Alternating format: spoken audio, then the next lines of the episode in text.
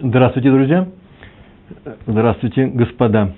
Начинаем наш очередной урок, э, который э, называется сегодня «Признать ошибку». Урок, урок входит в цикл уроков наших. Э, цикл называется «Еврейское поведение». Сегодня мы опираемся на слова в главе, в недельном разделе книги Ваикра Шмини, которая обычно читается где-то в окружении Песаха – в данном случае прямо в неделю Песаха. И э, мы будем говорить именно об умении человека признать свою ошибку, а именно я выписал само правило, привел Саврита.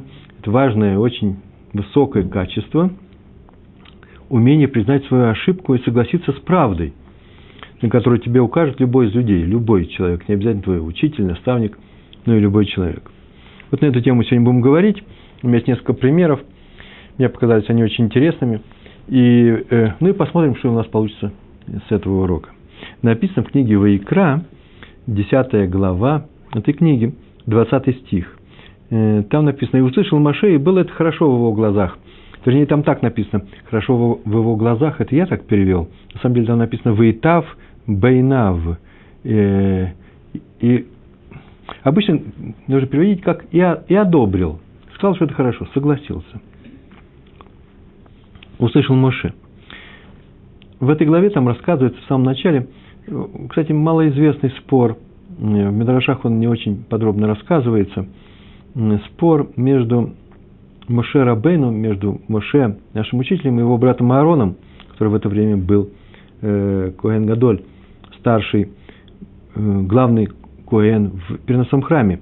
Они спорили по поводу порядка службы в храме э, с жертвами Ола и хатат. Одна из них сжигается полностью, а вторая не сжигается полностью, и там даже части едят. Едят. Э, другое дело, где ее едят. Вот на эту тему, в какое время едят, на эту тему у них возник спор. И а-, Аарон указал Муше на его ошибку, и он ее признал. И услышал Муше, и согласился. Ваитав Бейнав. Раши взял из Мидраша на Турат Куаним, книгу Ваикра, Раши взял э, слова, которые так звучат, и написал их. Признал, и не было ему стыдно сказать, что не слышал я этого закона, не учил, не проходил, Всевышний мне не давал. Не было ему стыдно. То есть он так сказал, не слышал.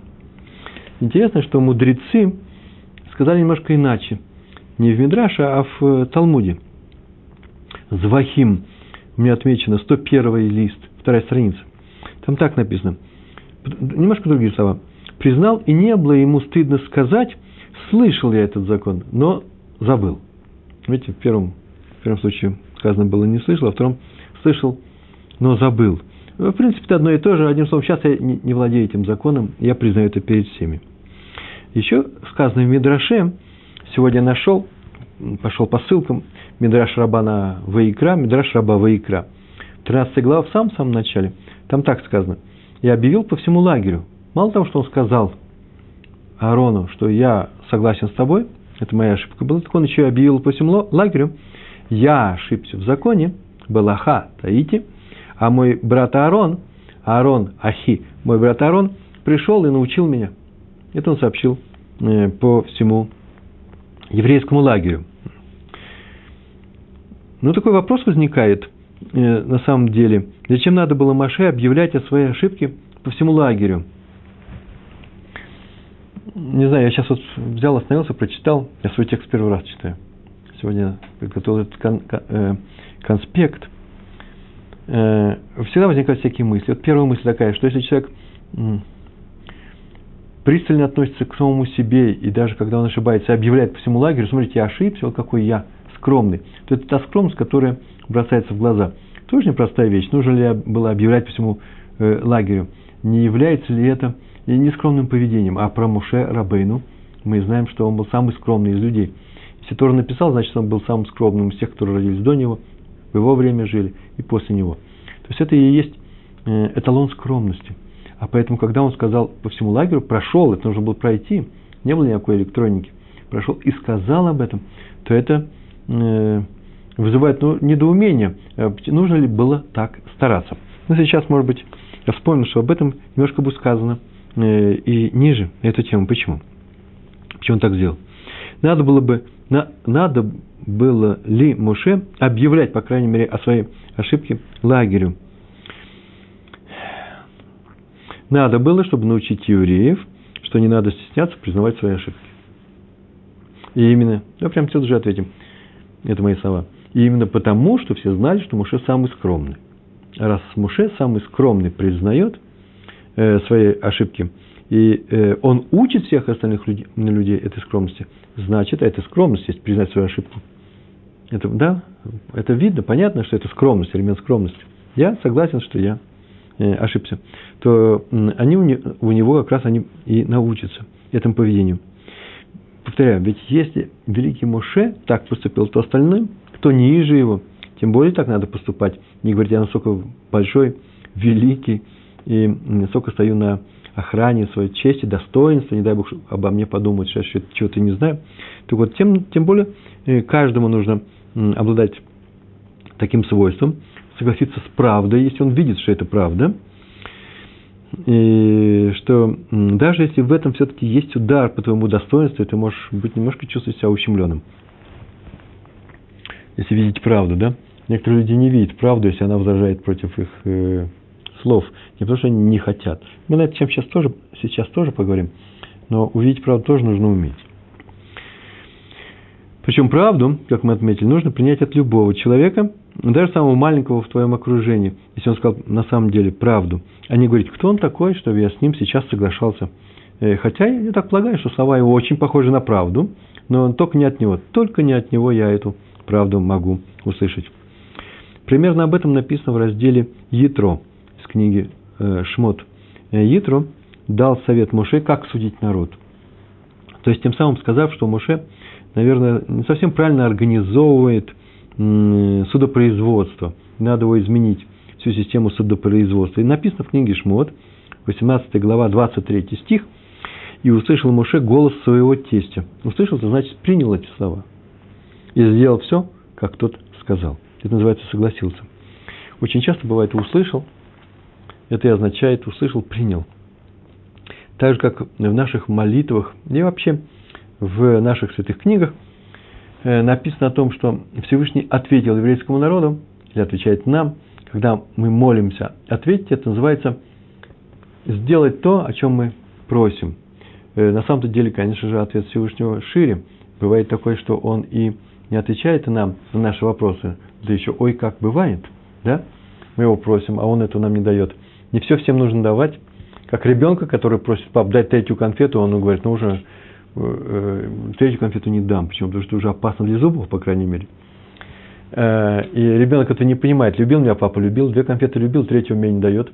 Это называется не ответил папа ему, не выполнил его просьбу. поэтому и не ответ Всевышнего на наши просьбы тоже является его ответом, в принципе. Почему? Потому что он делает нам лучше. Он э, держит нас, э, э он считает нас своими детьми, своими сыновьями. И поэтому мы должны относиться к его ответу именно таким образом. Он отец, он знает лучше, э, что нам нужно, чем мы. Но еще не знать, что нужно, вообще не проявить, свою волю никак не проявлять, э, все пустить на самотек и так далее. Э, надо в жизни, вообще-то выбирать нужно активные начала в этой жизни, активно жить, узнавать, пользоваться, спрашивать, спрашивать Всевышнего и так далее. И никакой пассивности в этом не должно быть. Пассивность, если это пассивность, согласие с тем, что он мне дает, с тем, как он мне отвечает. Тоже очень непростая вещь, когда нужно останавливаться э, в своих просьбах, когда я вижу, что он мне не дает, а когда нужно продолжать. Например, Билам совершил большую ошибку, когда, несмотря на то, что ему Всевышний сказал, не ходи туда, и он таки начал все равно проявлять упорство и пошел э, э, по просьбе царя Балака проклинать еврейский народ – и это было расценено на небе как нарушение большое. Ему сказали, не ходи. И в то же время мы знаем, что Исхак и Ривка, э, э, наши працы, они молились, годами молились о том, чтобы у них появились дети. Это значит, что они молились и продолжали молиться, несмотря на то, что вроде бы вот Всевышний и не отвечает. У меня была такая же история, она меня многому научила, она очень короткая. Я ходил к одному раввину для того, чтобы э, получить у него браху и некоторые напутствие, некоторый совет по поводу одного проекта. Это было ну, примерно два года назад, полтора года назад. И я э, человек занятый очень, и я не могу так долго мешать. Ну, и многие, мы тоже ведь не можем, да, приходить, приходить все время к Равину, он говорит, мне извини, я не говорит, не дам, он говорит, ну не сейчас, вот сейчас я не могу. А э, на самом деле эта вещь нужная была, и я решил, что вот раз в месяц буду заходить. Так я и заходил. И он говорит, я тебе дам в следующий раз, каждый раз. Ну, раз в следующий раз, это же не отговорка, это же серьезная вещь. И вдруг ко мне подходит человек и говорит, ну что, ты не видишь, к нашему раввину ходишь, а он тебе не дает то, что ты просишь. Даже не знаем, что ты просишь, но видно, что ты выходишь и снова приходишь потом. Может быть, тем самым он не хочет тебя обидеть, и он тебе дает понять, что он не хочет э, тебе дать, поэтому нужно когда-то остановиться. И на самом деле так оно и было. Э, он сказал, и я решил, ну, один раз я все-таки схожу, и на этом дело оставлю. Почему? Потому что если ученики его, один из учеников, так говорят, наверное, не знает своего района, я пришел, и вдруг я получил все, что нужно, все, что можно, причем максимально, с извинениями, почему не получил раньше, больше того, он, мне больше, э, он продолжал мне помогать от раввина дальше и так далее. Я не рассказываю им эти имена и что за проект только потому, что это не тема урока. Э, э, так что иногда нужно проявлять и какую-то настойчивость. И это жизненный пример, то же самое в молитвах. Так вступали Ицхак и Ривка. А иногда надо остановиться. Это называется, он нам отвечает.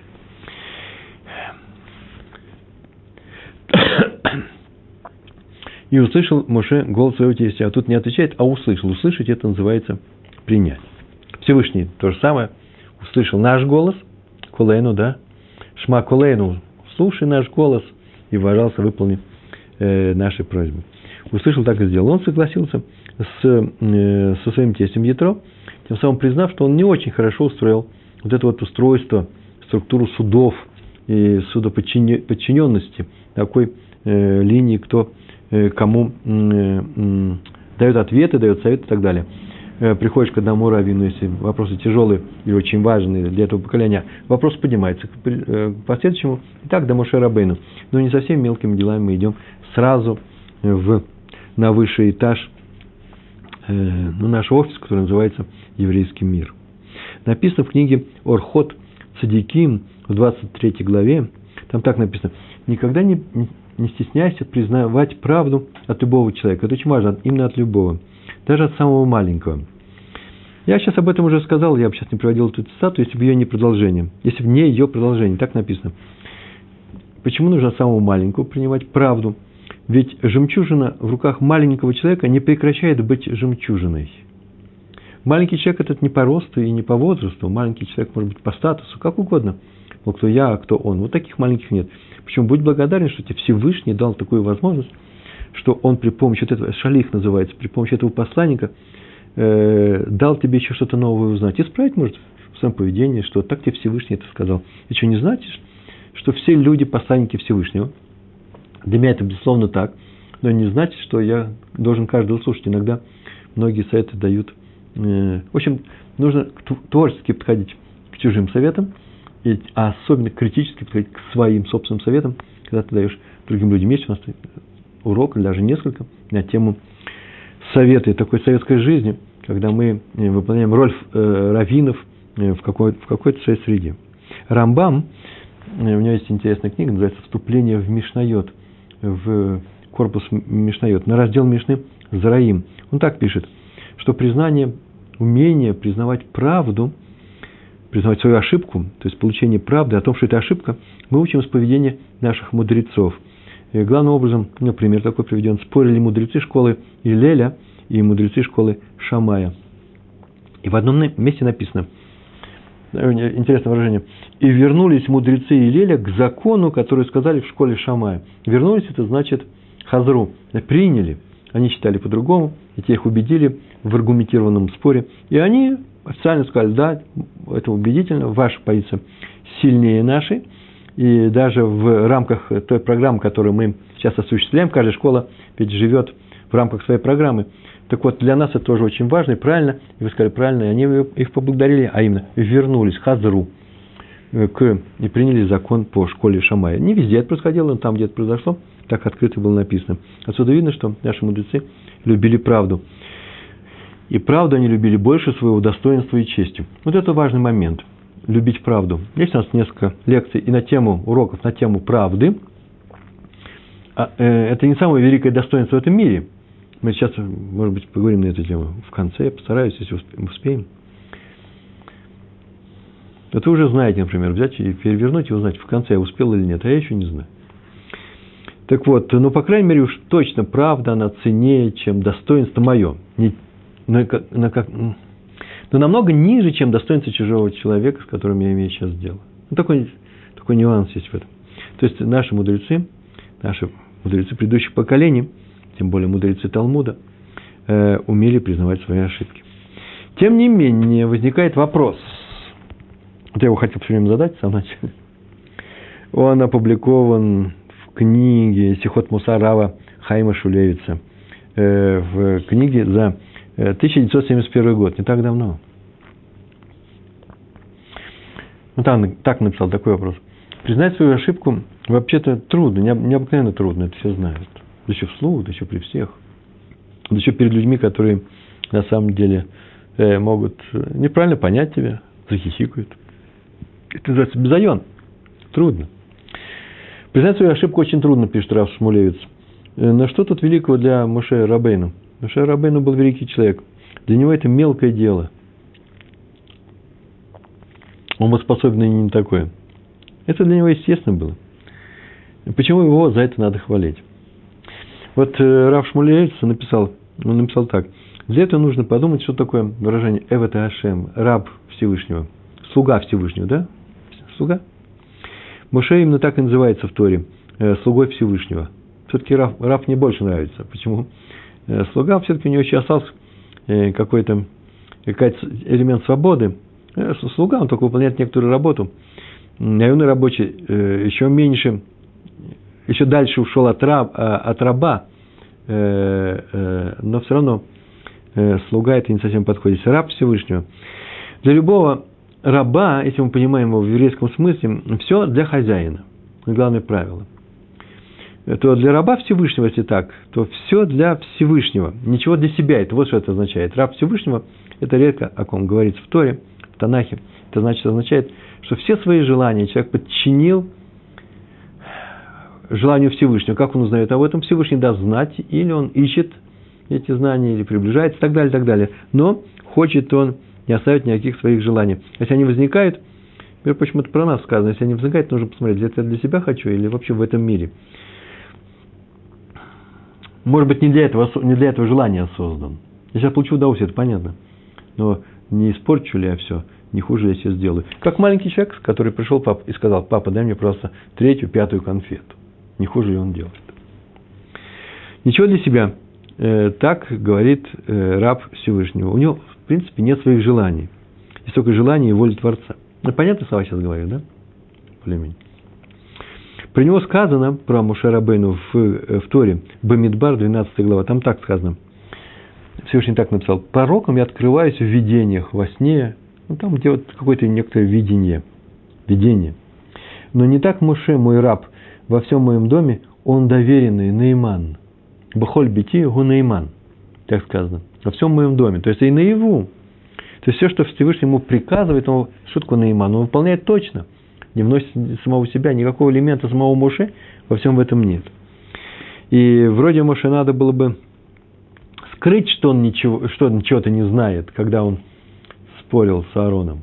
Он смело спорил, между прочим, он, у него даже сомнений никаких не было. Когда Аарон и его сыновья что-то сделали, он сказал, почему вы так сделали, надо сделать было по-другому. Настолько он привык к тому, что, в принципе, он знает Тору, ведь он для этого, он служил рупором Всевышнего для евреев, он и нес Тору. И вдруг Арон ему отвечает, это был, наверное, первый раз, потому что до этого, по крайней мере, в, Тана, в, в Торе, в Хумаше об этом больше не говорится, первый раз об этом говорится. Вдруг Арон ему отвечает, а вот как я сделал, вот для чего я сделал. Тот говорит, ой, ты прав. Может быть, ему не нужно было говорить, ой, ты прав. Почему? Лучше бы он скрыл что один из приказов Всевышнего, один из законов, им утрачен. То есть он не полностью, оказывается, доносит законы эти до еврейского народа, в частности, до Аарона.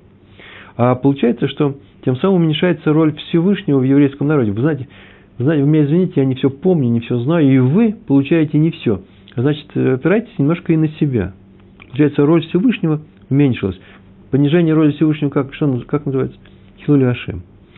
Есть такое понятие авторитет вождя. Это вождь. Э, ведь чем больше ему доверяют, тем больше Моше несет в еврейский народ Торы. Ему доверяют. Э, если он скажет, что, что, что что-то, нечто он не донес, потерял по дороге, забыл, расплескал, то ведь к нему не будет доверия, максимального доверия со стороны евреев. И получится, что цепь передачи Торы, что ослабла. И поэтому нужно было бы вообще, может быть, подумать об этом, взять и скрыть. Не знал я это. Не знал я, это еще, это еще не самое большое. Знал и забыл. Вот что он сказал, согласно Мидарашу. Тем не менее, всю Тору мы получили от Моше Рабейну. И, оказывается, он не стеснялся сказать, что он что-то забыл. Потому что сказано, так сказано, бедвар шекер тирхак. Бедвар шекер, шекер. От любого вида неправды держись подальше. От любого вида неправды. А сказать, что он э, смолчать и не сказать, что я э, э, забыл, это называется, это называется неправда. Здравствуйте, Зеев с Украины. Мне пишет Шалом Рафров. Здравствуйте, Зеев. Правда, понятие относительное. Как определить, чья правда есть правда? Хороший вопрос, может быть, я собрался уйти от него. Тут так сказано, признать правду, да? Приходит человек и говорит, ты ошибся, вот тебе правда. В рамках сегодняшнего урока мы сделаем такое определение. Кто-то пришел и сказал, и поправил меня. И я сам увидел, что это правда. Вот о чем сейчас буду говорить. Сейчас будем говорить об отсутствии лицемерия. Если я вижу, что это правда, нужно встать, открыть рот и вслух сказать, да, я согласен с тобой, это правда, еще и поблагодарить. Согласно последнему нашему уроку, спасибо, да, называется. Вот, а сегодня о такой правде, да? Я знаю, что это правда. А раз так, то э, ее нужно признать. Видите, я не давал определения правды, потому что на самом деле это вопрос очень серьезный. Мало ли, что он э, мне скажет, э, сказал какие-то странные вещи. Возможно, что это правда, но я в этом не уверен. Почему я должен сразу же отменять совершенно замечательное тирус, объяснение, да, э, свои слова из-за этого. Но мы еще, еще скажем, еще есть несколько тонкостей в этом. Но вопрос очень хороший, спасибо. Так вот, наоборот, не ослабла передача, не ослабла цепочка передачи Торы, когда Муше признал это. Почему? Потому что он держится от неправды подальше. Она укрепляется только – и поэтому сказано, помните, э, помните Тору Муше, моего раба. Помните, Захру. Тора тому и называется Торой Всевышнего, а вообще-то Тора мы получили от Моше, написано, да, Хомшей Тора Мимоше. Поскольку Муше был рабом Всевышнего, так должны поступать и мы. Вот взять и полностью исключить из своего общения с людьми, когда мы общаемся на уровне передачи информации – Именно информация, не эмоции. Если эмоция, есть информация. Э, информация нужно исключить возможность своих ошибок. То есть стараться не ошибаться, чтобы не привести э, людей к неправде. Да? Мы искажаем мир, как говорим неправду. Я могу сказать ее нечаянно. И кто-то пришел и что поправил меня, я ему должен быть благодарен за то, что он поправил меня. Что мы сейчас возвращаем мир к его равновесному состоянию. Равновесное состояние называется правдой. Сейчас несколько примеров, потому что мы уже без примеров давно. Мне тяжело, без примеров. Первый пример про Адмора из Цанза, Раби Хайм. Раби Хайм из Цанз. Он ехал через э, Унгвар. Вы знаете, что такое Унгар, Унгвар, да? Все знают. Это город Ужгород в Закарпатье. И он посетил тамошнего рэба, Раби Мейра Эша. Вот некоторые признают Таш. А вот в той книге, где я видал, там еще английская транскрипция была, Эш написано. Э, Раби Мейер его принял, как положено, среди мудрецов, не просто, наверное, стол накрыл чай дал, но он его принял глубокой беседой на тему Талмуда. Так он его уважил. Это еврейская встреча двух раввинов. Высокое проникновение в Гемару. Гемара – это комментарий на Мишну, да, основная часть Талмуда. И Раби Хайм его выслушал в почтительном молчании, слушал, впитывал каждое слово, поблагодарил. Потом они расстались, распрощались. А провожать Раби Хайма э, взялся сын, сын Адмора из, э, из Унгвара, из Ужгорода. И по пути Раби Хайм сказал этому сыну ты учишься с отцом? Он говорит, да, ты с ним ну, в Хевруте сидят. Скажи, пожалуйста, а вот вы проходили это, это место, которое он сейчас рассказывал? Конечно. Скажи, пожалуйста, а вы обратили внимание, что там есть, есть еще Тософот, комментарии сбоку на это место, чуть пораньше, может быть, и не обратили внимания, вы посмотрели на это, отец сегодня не сослался на эти Тософот.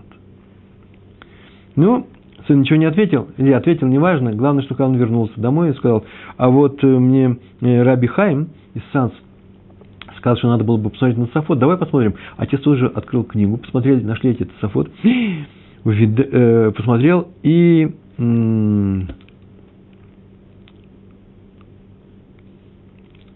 и признал, что Раби Сац был прав. Он, оказывается, поставил все свое здание, возвел, логическое, да, возвел все свое построение, все логические связи, поставил на одном басите, на основе, на основе неверной, потому что Тософот эти основы убрали. И он оказался с, э, с неправдой. И в тот же день поднялся он на Биму в синагоге, когда вечером люди молились, и сказал, что когда он давал урок, я так полагаю, что этот урок, наверное, он не одному давал, Раби Санза, он еще другим рассказывал. Так вот, знаете, что когда я давал этот урок, я ошибся, забыл Тософот, это комментарий на, на Раши, а Раши комментарий на, э, на Талмуд, забыл Тософот на такой-то странице. И объяснил все эти Тософот, и в конце сказал, что нет основания считать, считать так, как я привел вам на своем уроке. Этого не, не надо, все, убираем, стираем. И э, о, мало того, что он признал, Сафон еще сказал, за обнаружение, что за обнаружение этой ошибки он благодарит своего коллегу, который у них сегодня гостил, э, великого раби Хайма из Санза.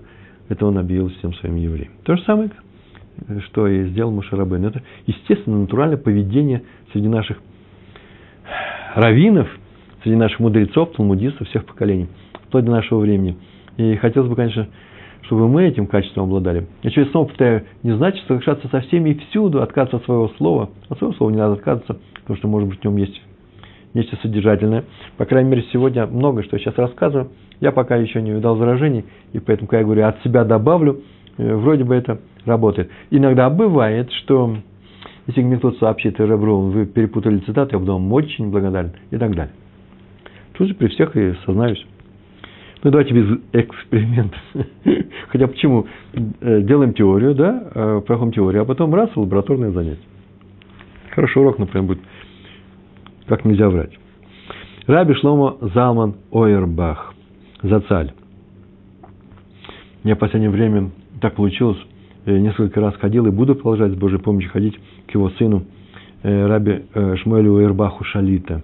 В Бес Мидраш – Бет-Мидрш, синагога и Ешива Агра. Это в центре Иерусалима.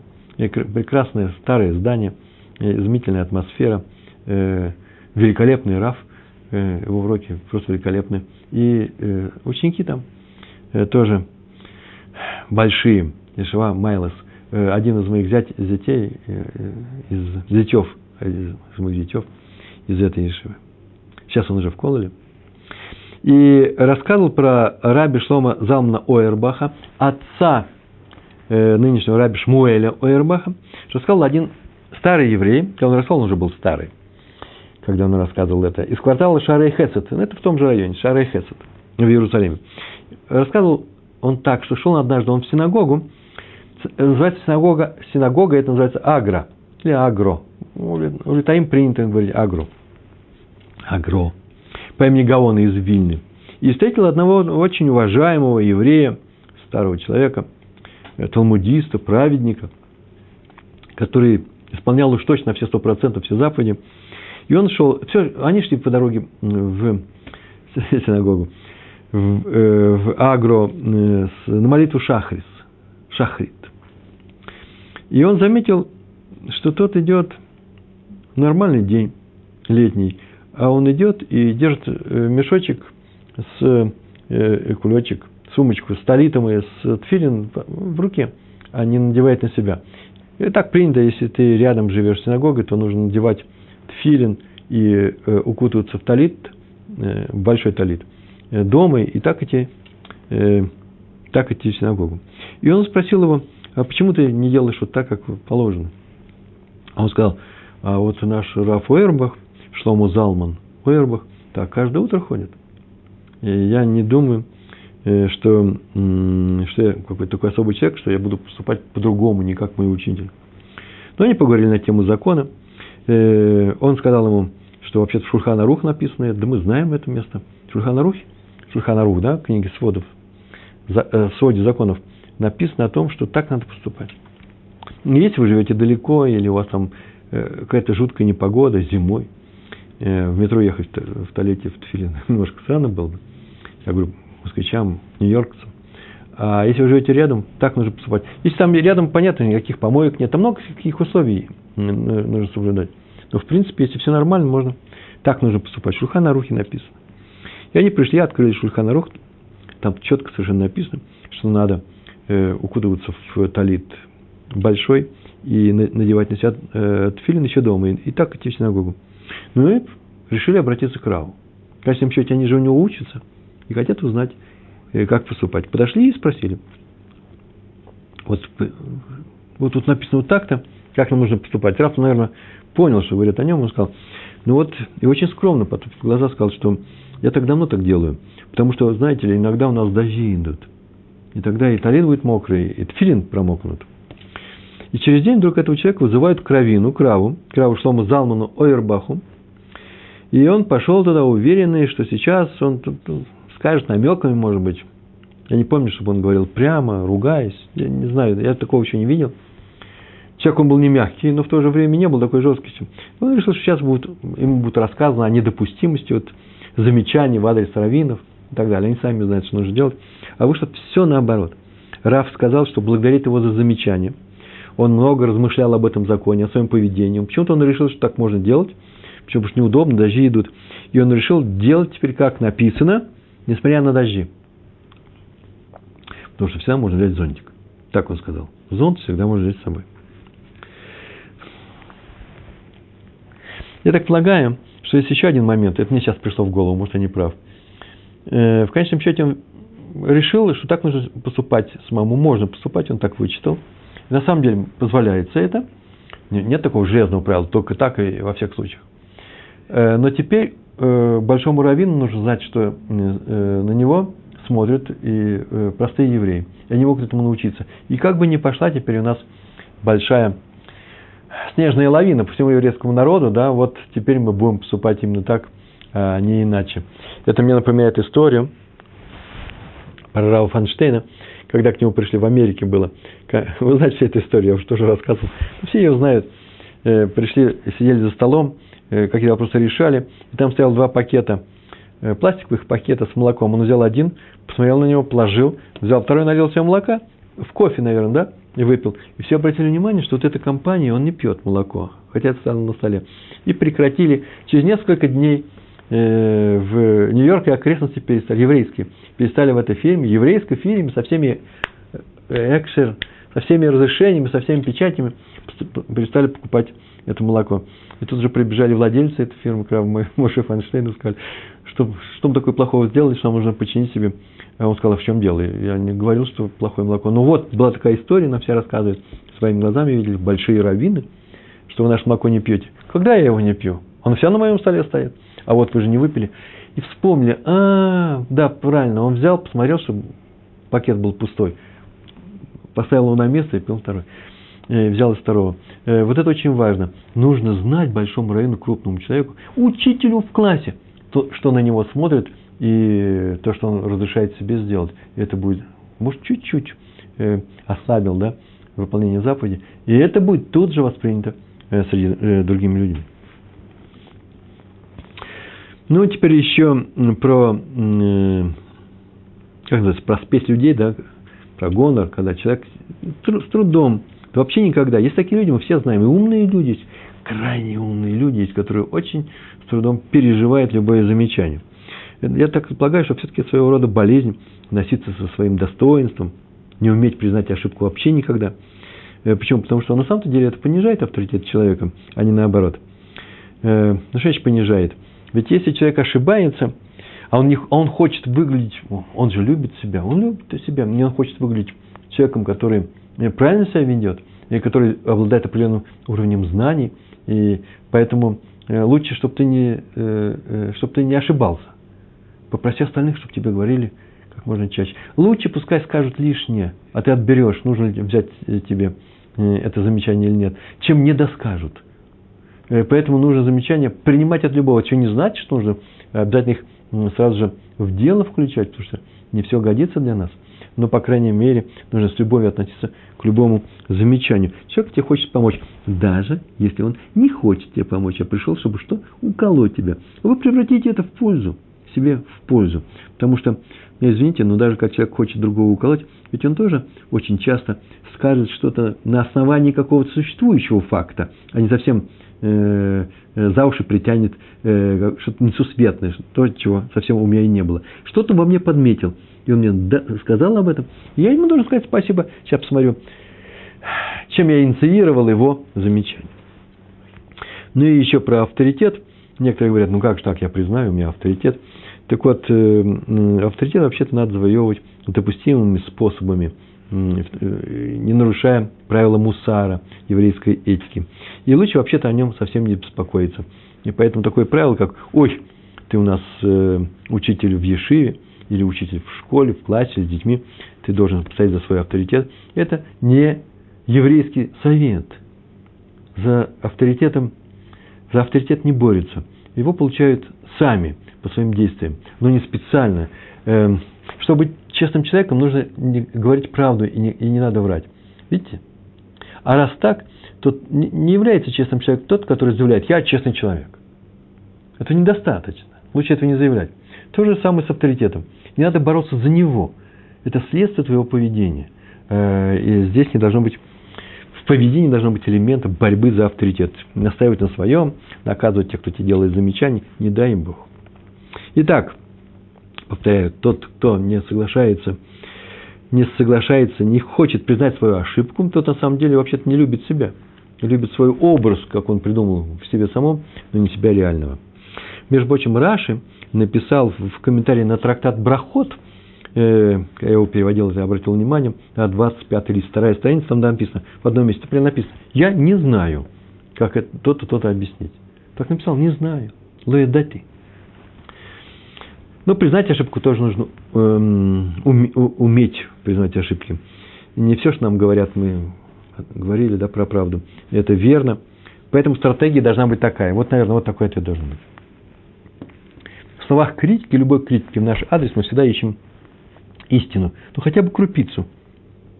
Хоть что-то там должно быть. И спешим ее взять себе на вооружение, признать. Вот это нужно признать.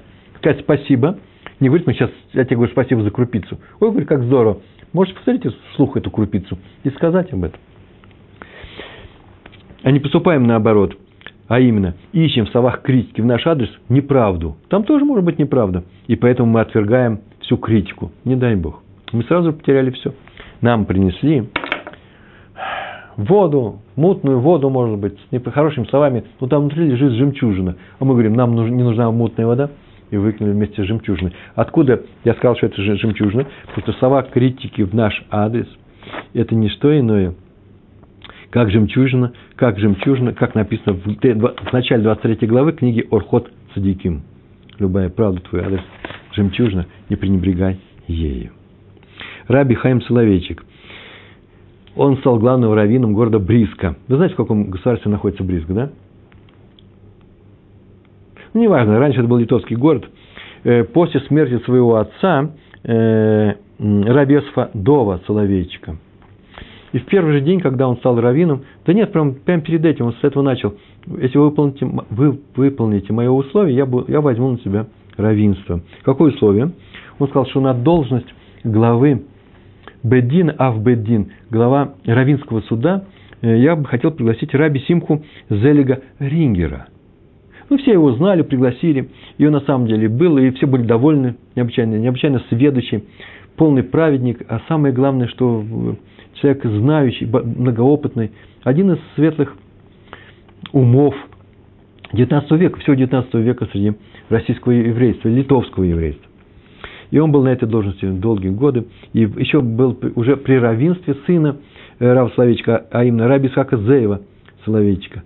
Он прожил большую долгую жизнь. И однажды Рави Хайм сказал своим ученикам, почему он выбрал на роль главы Рабанота Рава Ригера. Он просто сказал, что послужило причиной. Оказывается, при всем своем острейшем уме, острый ум был, и колоссальных знаниях, он никогда не... Это самое главное качество было в глазах Рава Словечка. Он никогда не стеснялся признать свою ошибку. Вслух громко, тут же, прям в Рабануте, в еврейском суде. Если действительно ошибся. И даже после принятия решения, после Псагдин, знаете, что такое, да? Псагдин, таково решение Торы, он мог это сказать, если он увидал, что это ошибку, и тут же, когда увидал, или на следующий день, когда угодно, как только увидел, что ошиблись, тут же он говорил, ошиблись, ошибся я. Есть такая книга Пеле Йоэц. В ней написано, что вообще умением признавать свои ошибки должен обладать каждый еврей.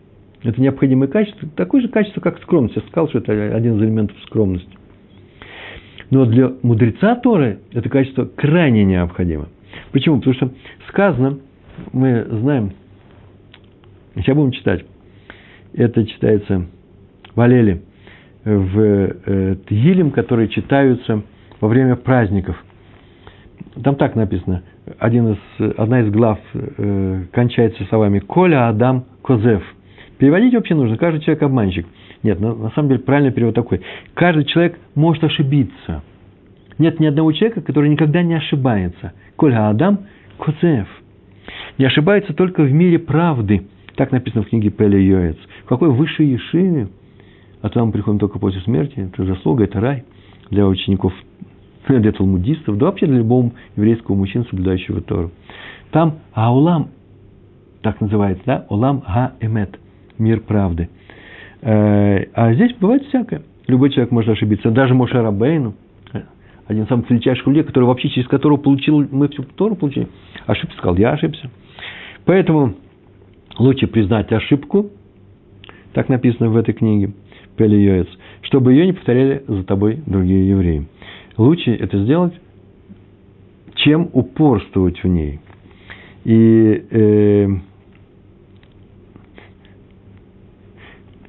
о мудрецах, которые, так прямо говорят, такая формула, э, есть такая э, формула, эмет и тах, правда с тобой, или цедек и тха, правда с тобой, да, ты, ты прав – вы они таите, а я ошибся. Об этом сказано в тракате Шаббат э, в лист, на 63-м листе самых гимл.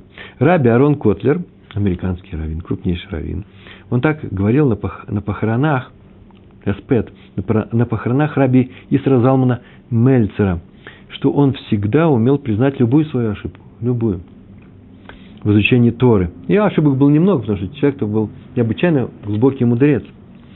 Но Сейчас некоторые особенности у него были в его признании. Даже ученикам малой Ешивы, Ешива Актана, да, детям до 13 лет. Он часто говорил, до 12, он часто говорил, просто это обычная практика была во время урока. Возможно, ты прав. Ула это судек. Может, это правда. Она не говорили, наидишь. Хотя он только что сейчас сказал свою точку зрения. И молодой человек сказал, а я вот, вот думаю вот так-то. И не было такого, чтобы он не нашел рациональное зерно в этом – а в конце вся говорил, и это не красование, потому что все были умные люди. Так он говорил, вот возможно, что э, ты к правде-то ближе. Он сейчас очень показывал, э, почему это. Один из его окружения, а тоже из учеников, уже взрослых, говорил, что в Ешеве раби э, Мельцера вся царила оживление, радость и веселье на уроках Рава. Почему? Ибо он сам сыпал всякого рода решениями проблем, сворот называется, возникающие у него по ходу урока. Он просто э, фонтанировал ими и давал высказаться всем своим ученикам. Они любили высказываться. И часто говорил, о, мне твое мнение больше нравится, чем мое. Поздравляю. Прям так говорю, поздравляю, сегодня ты достиг больших успехов. И это был праздник для ученика. Настоящая поддержка на всю жизнь, может быть, эта энергия, которую они взяли у него в Ешее, они, может, принесли ее через всю свою жизнь. Самое главное, что никакой спеси, никакой погони не должно быть у человека, который изучает Тору, э, никакой погони за преподавательским или равинским авторитетом. Вот этого можно было бы научиться у Исра Залмана Мельцера, о чем сказал Раби Аарон Котлер. Раби Иср Залман Мельцер однажды ехал из города Слуцк, где он равенствовал, в город Дрозганик по-моему, в Польше, через Воложин, главное, что он ехал. И заехал навестить раба, Рава Хайма Соловейчика, о нем мы уже рассказывали сегодня. Тот ему рассказал, как он начинал свою преподавательскую деятельность в качестве рама. Рам – это духовный руководитель Ешивы. Вообще-то на в литовских ешивах в то время, как было сказано, как было написано в этой книге, эта должность э, считалась помогать ученикам учиться. Не считалась самой почетной, и многие от нее отказывались. Почему? Потому что беспокоились э, за свое время, чтобы не тратить время, не отрывать время, э, занимать свое время, которое идет на учебу. А он согласился, начал давать уроки. И однажды он подготовился по, для урока по трактату Кедушин. Третья глава, я в свое время переводил этот кусочек. Я просто посмотрел, что это за трактат был. Сейчас это не важно. Там у него были некоторые сомнения в трактовке э, одного места, и э, он их как-то решил. И он поднялся давать урок. Он поднялся, взял книгу, открыл, посмотрел на книгу, и вдруг понял, ой, ошибся он.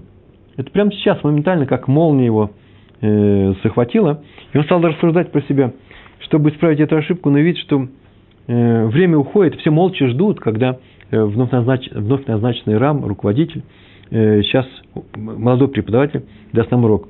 Все ждут, а несколько минут он там простоял, закрыл книгу и сказал, что сегодня ему нечего сказать по поводу такого-то листа Талмуда, который был объявлен для изучения. И спустился в зал. Все очень удивились, но он ничего не объяснил. Он, я объяснил ему первый раз, вот Раву Мельцеру через много-много лет, когда он уже был стариком, сказал, вот ты так умеешь, я так сумел. И это необходимое качество для преподавания. Он не хвалил себя, он сказал, что это качество, которое э, тоже не просто мне далось, но ты должен им обладать. А Раби Исар Залман Мельцер был еще молодой. Еще о том же. Кто-то рассказывает, Раби Моши Морцхе э, Шульзингер. Он сейчас еще э, преподает. И он рассказал со своего учителя Раби Ишаяу Зео Винограда. А это уже очень старое, это очень давно это было. Это один из крупнейших раввинов – да нет, далекого прошлого. Сколько же должно было? Два раза по 80. Одного 80. Пока он был молодой, он с, с Равом Виноградом встречался. Рав Виноград вообще учился еще в 12 веке. И Рав Виноград, руководитель Ешивы в Иерусалиме, когда он поехал, его пригласили в Иерусалиме, в Иерусалиме заведовать Ешивой, он посетил Раби Хаима Соловейчика. Там, в Литве, и спросил, какими качествами должен обладать глава Ешивы. Тот сказал, самое главное качество – это когда ты долго готовился к уроку по Гемаре, по Талмуду, да? А теперь даешь урок, и вдруг твой ученик тебе задает трудный вопрос против твоего объяснения. Все твое объяснение рассыпается, и ты видишь, что он прав. Это важная вещь, да, мы сегодня говорили, откуда мы знаем правду. Ты сам видишь это.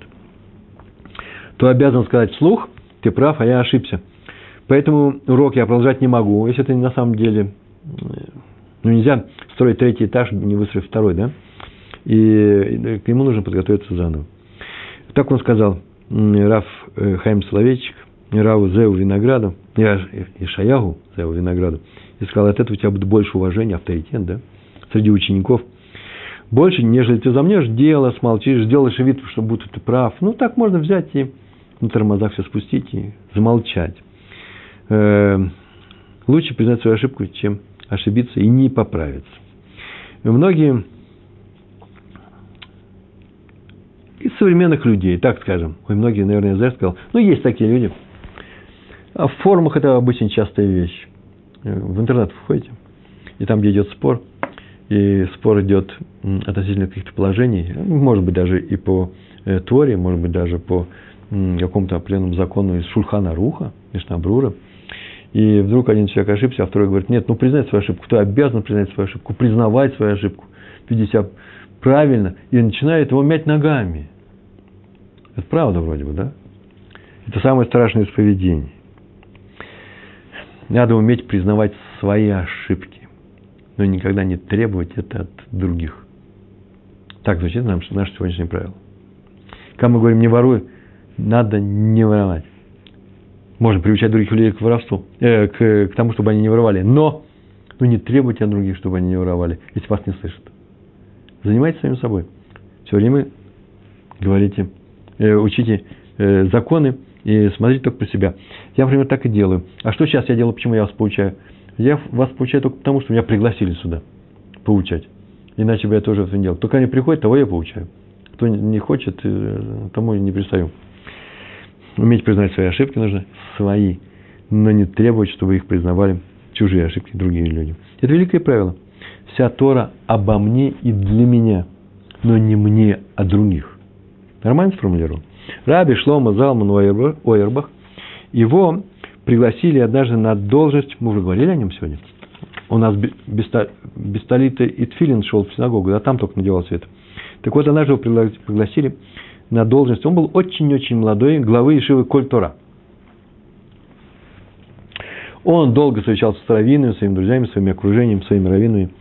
Пришел, на, наконец-таки, на собеседование э, к, мудрец, э, к мудрецам Торы. Сказали, вот сейчас посмотрим, годишься ты к нам или не годишься в Ешиву Коль Тора. Большая Ешива. Коль Тора. У меня один из зятьев из этой Ешивы. Один из Майлос, э, один из Коль Тора. Там они учились. А Третий из Ешивы Тифрах, это на юге э, Израиля, одна из лучших Ешив в, э, в Израиле. И устроили они ему большой экзамен. Раби Шлому Залману Ойербаху, молодому. А главным на экзамене был Раби Йона Мерцбах, известнейший талмудист, крупный заток Талмуда, великий праведник. И они говорили о Торе, задали ему вопросы, они о чем-то беседовали. Все это неформально собеседование происходит. И вдруг Раби Мерцбах задал прям так сходу, с лета, э, трудный вопрос по Талмуду.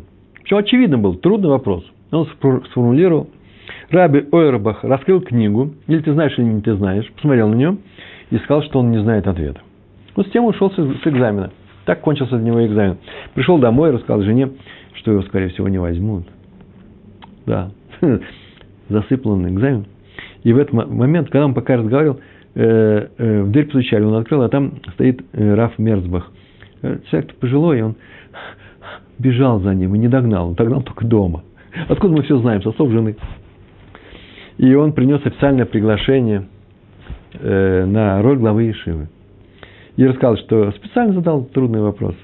Не посмотреть, знает ли ответ он на этот вопрос, а на реакцию Рава Шлома Залмана. И увидел по его глазам, что у того и в мыслях не было ни на секунду желания, чтобы Станислав найти правильный ответ. И сразу он признал, что он не знает ответа.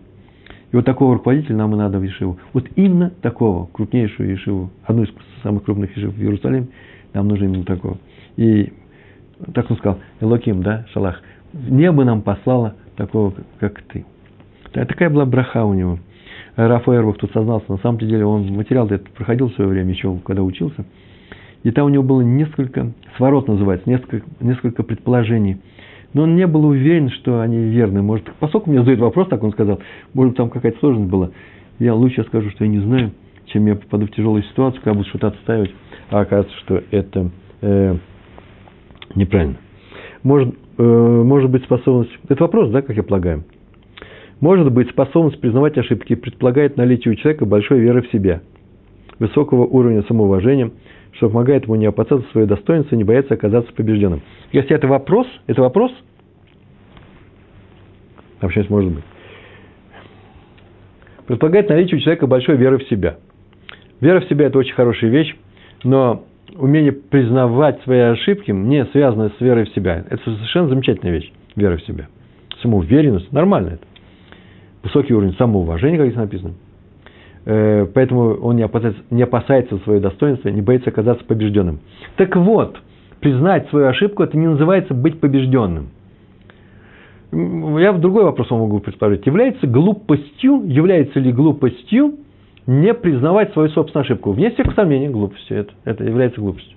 Никакого отношения не имеет собственной самооценки. Больше того, я столько уважаю самого себя, я столько себя люблю, что я не, не хочу ошибаться. Мне кто-то пришел и сказал, вы ошиблись. Ой, здорово, больше ошибаться не буду. Большое тебе спасибо. Я иду по улице, ко мне подходит девушка, э, девушка, у меня здесь просто написано произведение литературы, и говорят, ну, парниша, у тебя вся спина белая. А я иду на большое совещание с раввинами. Я ей скажу спасибо, конечно, действительно белая спина. Я сказал спасибо. Это называется, она мне сделала замечание. У вас вся спина белая. Вот что я говорю человеку, которому, которому я делал замечание. Э, которым я сделал замечание, между прочим, тоже великое искусство, как делать замечание другому человеку. Мы сегодня говорим, как принимать замечание, признать свою ошибку. Это величайшее из искусств. Ну, в Талмуде, это трактат Псахим, 22 лист, вторая страница. Э, там говорится, что еврейское слово «эт» – частица, вообще-то она является прямым дополнением, сами знаете, да? Э, а на самом деле еще сказано, э, что еще бывает, эта частица несет в себе характеристику союза. Союза, очень интересно союза, в других языках такого нет. Еще что-то, предполагать еще что-то с этим. С называется. Вот это как союз с. Был такой ученый по имени Шимон Амсуни. И он ответил, что кроме прямого дополнения, да, создал небо и землю, создал это небо и землю.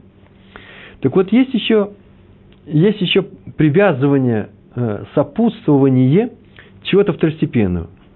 Так и надо переводить. Например, э, когда создал небо и землю, то это не что иное, как со всеми воинством э, на земле, со всем, что населяет землю и, и, и что мы видим в небе. Тогда нужно ему сказать, что нужно так трактовать каждый момент, каждый, каждый стих, где появляется частица «эт». И он так и говорил. Ну, все это трактовал очень хорошо, замечательно. Например, написано, познал Адам Хаву, свою жену. Она э, родила Каина и сказала, и сказала, я приобрела человека со Всевышним. Э, в данной м, фразе, тут три дополнения, три раза встречается частица «эт». Это учит, объяснял Раби Шимон Амсуни, что вместе с сыновья, сыновьями Адама рождались их сестры-близнецы. Три. Три раза это сказано в этом предложении. Три сестры. С Кайном одна, с Авелем две. Отсюда, между прочим, произошли некоторые трения, согласно Мидрашу. И так он объяснял все время, пока не дошел до стиха, который называется «Эда Ашем Лукеха Тира». Бойся Всевышнего своего Бога. Видите, дополнение «Бойся Эда Ашем Лукеха Тира». Что можно еще прибавить к Всевышнему? Что можно бояться как Всевышнему? И он сказал, что здесь я уступаю, тем ничего нельзя поставить. И он такую фразу сказал. Если так, значит, мое толкование неверное, оно не абсолютное. Это как воздушный шар, в котором дырочка. Если воздушного шарика нет, не держит воздух. И ученики спросили, как быть с остальными местами в Торе. А он сказал очень простую фразу. Как получил я награду за то, что толковал? Таким образом, так получил награду за отказ от, от этого неверного толкования. Вы слышите? Когда человек говорит правду, он получает награду с неба. Когда он отказывается от ошибки, признает, что он совершил ошибку, и говорит, да, я признаю, он получает награду с неба. И согласно Раби Шимону Амнуни, именно на таком же уровне. Ошибки необычайно трудно признавать, тем более он признал эту ошибку. Раби Шимон Ам, э, Амсуни отрекся, Амсуни отрекся от своей теории. После чего, знаете, чем он занимался? Он ходил, обходил весь Израиль и искал всех своих учеников, чтобы сказать, что он отрекается. В, в Талмуде написано, что пришел Раби Акива и починил, поправил, сказал, что нет, здесь тоже Эд играет Э, свою роль, а именно бойся Всевышнего, и вместе с мудрецами, бойся мудрецов как Всевышнего. Понятно, что другой уровень, все равно бойся их. Это отдельный урок, мы говорили на эту тему, и он это спас. А вот, между прочим, есть такая традиция, которая передает нам, что Раби Шимон Амсуни этого толкования не признал.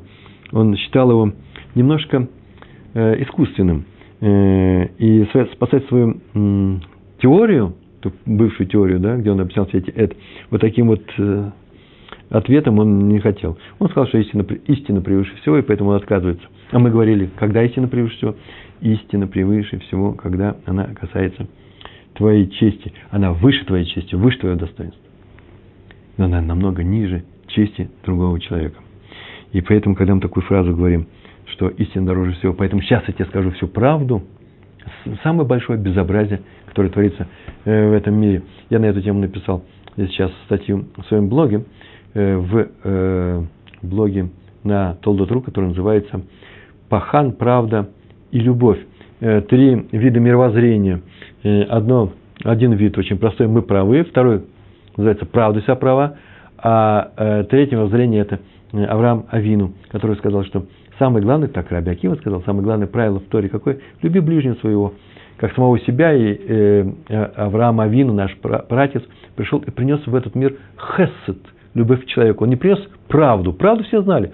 Есть Ешива э, Шема Эвера, там изучает правду. А он пришел и сказал, самое главное, любовь к человеку. А любовь к человеку не допускает говорить такую правду, которая обижает другого человека. признавай правду, которая обижает тебя, и не обижайся. Это сегодняшний наш урок. Ошибся, согласись на эту правду. Но чужого человека не терзай. Любая правда запрещена, если она обижает другого человека. Не всякого сомнения. И поэтому, так скажем, ну, нужно держаться же дальше от неправды. Весь этот в мире нужно проводить эту правду. Конечно, Всевышний и привел правду в этот мир. Как называется эта правда? Любите ближнего, как самого себя. Э, если я ошибся у меня, укажете на эту ошибку, напишите мне, придете на следующий урок. Э, я надеюсь, что мы сегодня что-то новое прошли. Нет? Большое вам спасибо, всего хорошего. Э, всего хорошего. Шалом, шалом.